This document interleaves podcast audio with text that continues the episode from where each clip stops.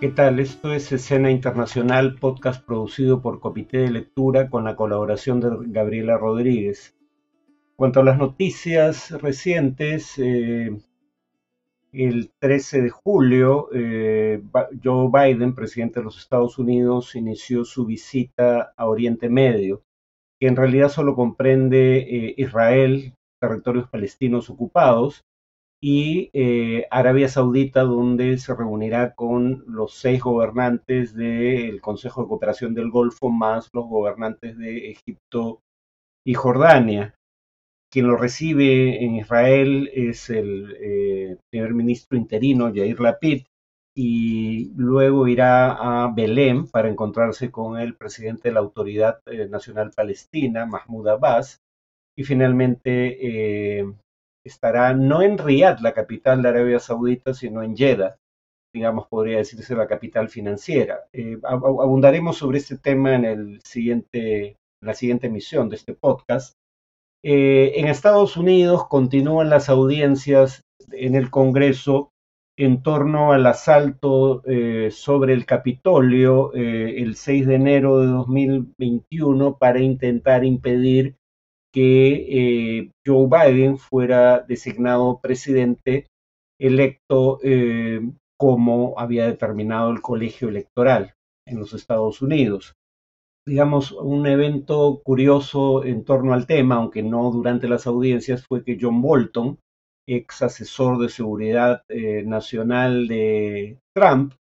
dijo que si bien Trump estaba pensando únicamente en protegerse a sí mismo de las implicaciones legales de sus acciones en el gobierno, eh, no había intentado un golpe de Estado. Cuando se le preguntó cómo sabía semejante cosa, dijo Bolton que él había participado en la organización de golpes de Estado, no en Estados Unidos, mencionó el ejemplo de Venezuela, aunque en ese caso particular redujo la importancia de la participación de Estados Unidos, que finalmente fue un intento de golpe fallido. Y bueno, eh, las audiencias continúan. Eh, los demócratas quisieran que esto afecte eh, la, em, digamos, legitimidad de Trump frente a un sector del electorado, pero recordemos que durante su mandato Trump fue sometido en dos ocasiones a juicio político y eso no parece haber influido sobre su nivel de aprobación como presidente. Tal vez la gravedad de los hechos tenga una mayor incidencia en este caso, pero no esperaría que sea una diferencia importante. Eh, sin embargo, también habría que agregar que esto puede trascender el ámbito de lo puramente político y llevar al ámbito de lo judicial, porque la evidencia que, eh, digamos, se haga pública eh, durante el proceso de investigación en el Congreso puede luego servir como insumo para una acusación fiscal ante un juez. En otras palabras, esto puede tener implicaciones legales también eh, para Trump, como las ha tenido ya para un sector de su entorno.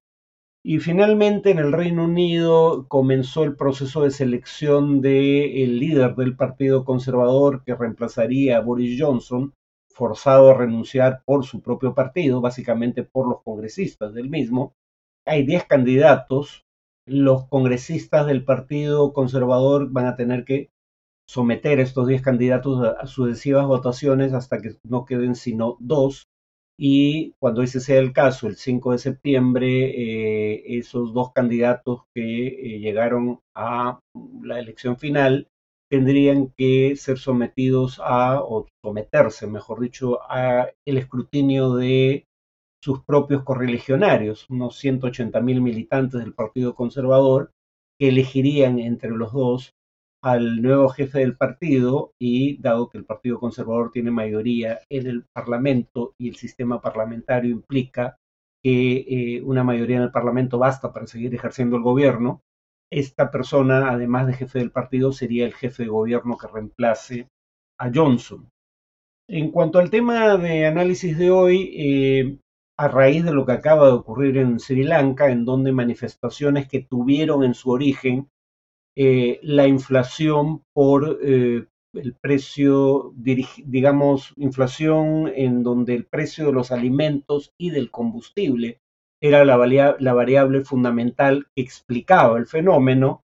tuvimos movilizaciones masivas que, como ya indicamos en un podcast anterior, llevaron a la captura por parte de una multitud enardecida de la vivienda particular del presidente eh, que ha huido del país. Y un poco más allá del caso específico de Sri Lanka, quería indicar que eh, hay evidencia suficiente como para pensar que lo que acaba de ocurrir en Sri Lanka no es un caso aislado. Sri Lanka tenía no solo inflación que estaba explicada en buena medida por el alza de precio, del precio de los alimentos y de los combustibles, debidos a su vez en buena medida a la guerra en Ucrania, sino que era un país con déficit fiscales que buscaba un, acuerdo, una carta de, suscribir una carta de intención con el Fondo Monetario Internacional y que tenía niveles de deuda pública como proporción del PBI relativamente altas. Este escenario que ayuda a explicar las protestas en Sri Lanka es muy probable que se repita en otros lugares del mundo. Por ejemplo, según eh, un estudio ya del 2011, pero voy a citar luego estudios más recientes, pero según un estudio de 2011 elaborado por investigadores del Fondo Monetario Internacional para 120 países entre 1970 y 2007, un incremento del 10% en el precio de los alimentos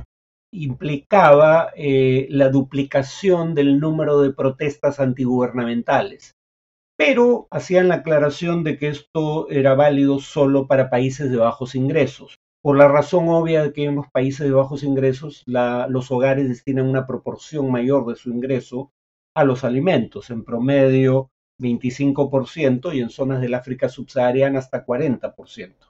Entonces, eh, el, alza en el precio de los alimentos afecta a la economía familiar en mayor proporción que en otras regiones del mundo, donde los alimentos no representan un porcentaje tan alto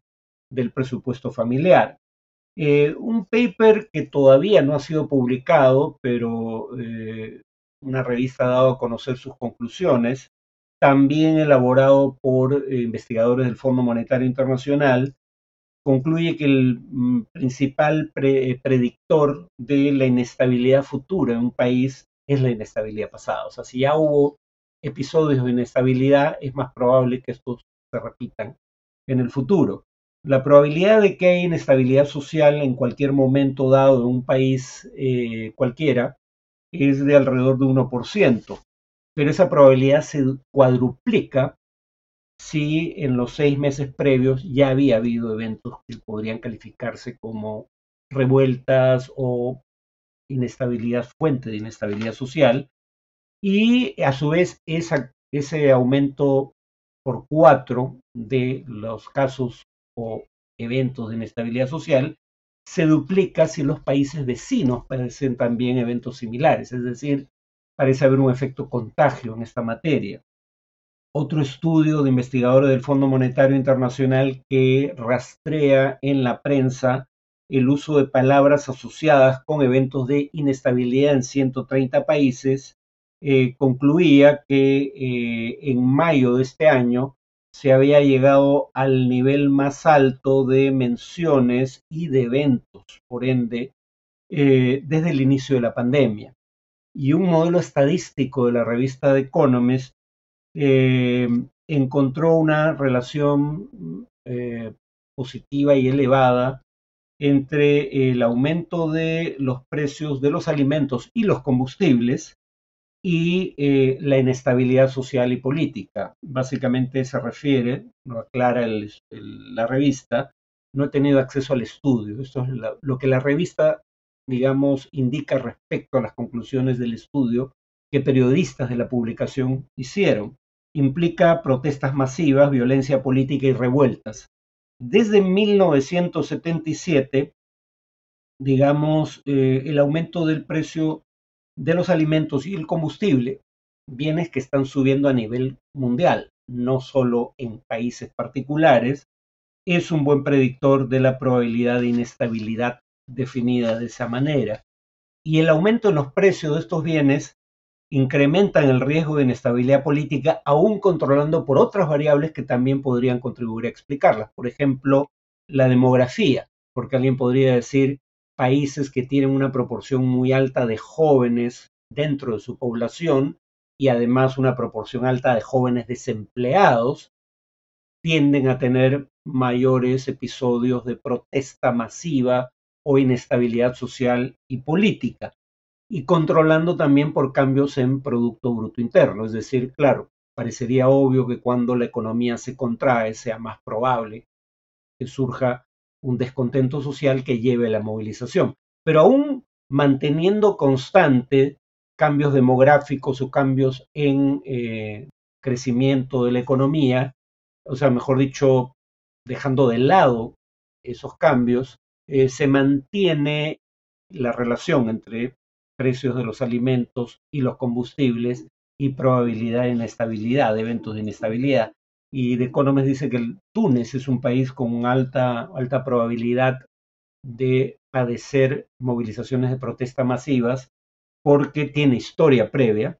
de este tipo de protestas. De hecho, ahí empezó la primavera árabe que derrocó a eh, la, última dictadura tunecina y instauró la primera democracia del mundo árabe, aunque ahora eh, el proceso de democratización ha retrocedido significativamente. Entonces Túnez tiene historia de inestabilidad, tiene la mitad de la población por debajo de los 30 años de edad y eh, tiene un tercio de jóvenes desempleados. Además, tiene otros factores que como estamos viendo, eh, contribuyen a la inestabilidad. Aumento de precio de los alimentos y el combustible. Y además es un país que, como los países en general de eh, eh, el, Sahara, o sea, del norte de África, importan una proporción muy grande de los alimentos que consume su población y además tienen problemas de balance de pagos, alto nivel de deuda pública como proporción de la economía y entonces tienen menores posibilidades de importar eh, esos bienes que en el pasado y no solo porque sus precios son más altos, sino además porque por el riesgo de, por la inflación a nivel internacional, digamos, ha habido incrementos en las tasas de interés en países como Estados Unidos y eso está llevando a incremento de las tasas de interés también para la deuda eh, de países en desarrollo. Y entonces tienen un alto nivel de endeudamiento y ahora van a tener que pagar un servicio de la deuda más alto por la salsa de los intereses. Y los productos que tienen que importar con eh, moneda extranjera, que es un bien escaso en esos países, están subiendo ¿no? Eh, de valor. Entonces, digamos, países como Túnez tienen todos los requisitos para padecer episodios de protestas masivas y inestabilidad social y política. Eh, los países de bajos ingresos en promedio tienen un ratio de deuda sobre producto de alrededor del 70%, según el Fondo Monetario Internacional. Y bueno, el modelo estadístico de la revista The Economist prevé que eh, los eventos de inestabilidad, como los define, aunque inestabilidad es una traducción posible del término que utilizan. Eh, no es la única, pero en fin, los eventos de inestabilidad se van a duplicar en el año por venir. Finalmente, claro, también hay el caso de países como Egipto que teniendo muchos factores de riesgo, tienen también una dictadura militar que ya ha demostrado que está dispuesta a reprimir a sangre y fuego manifestaciones de protesta en el proceso que llevó al derrocamiento del gobierno democráticamente elegido de los hermanos musulmanes en Egipto eh, una década atrás, la represión de las protestas produjo más de mil muertes, eh, la mayor parte de ellas en un solo día. Entonces, hay países que teniendo todos los factores que acabo de enumerar, probablemente no sufran grandes episodios de inestabilidad social o política porque se trata de regímenes altamente represivos que controlarían por esa vía el riesgo de protestas. Solo diré que paradójicamente eh, Perú aparece, según el modelo de la revista The Economist,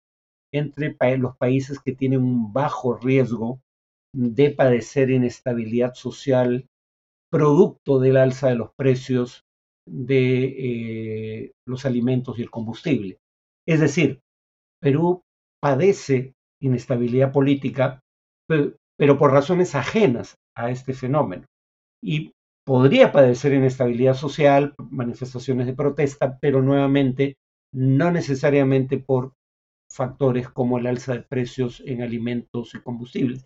La revista no explica por qué llega a esa conclusión respecto a un país como el Perú, solo muestra el mapa y muestra cuál es el riesgo atribuido a cada país y como digo, Perú tiene un riesgo bajo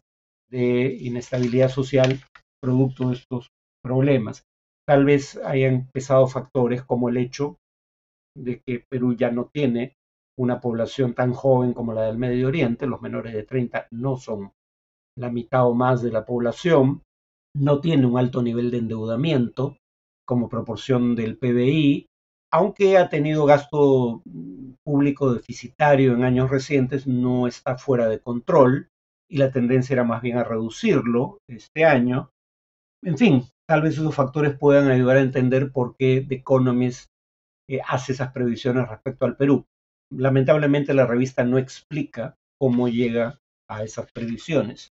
Bueno, eso es todo por hoy. Nos vemos en el siguiente podcast.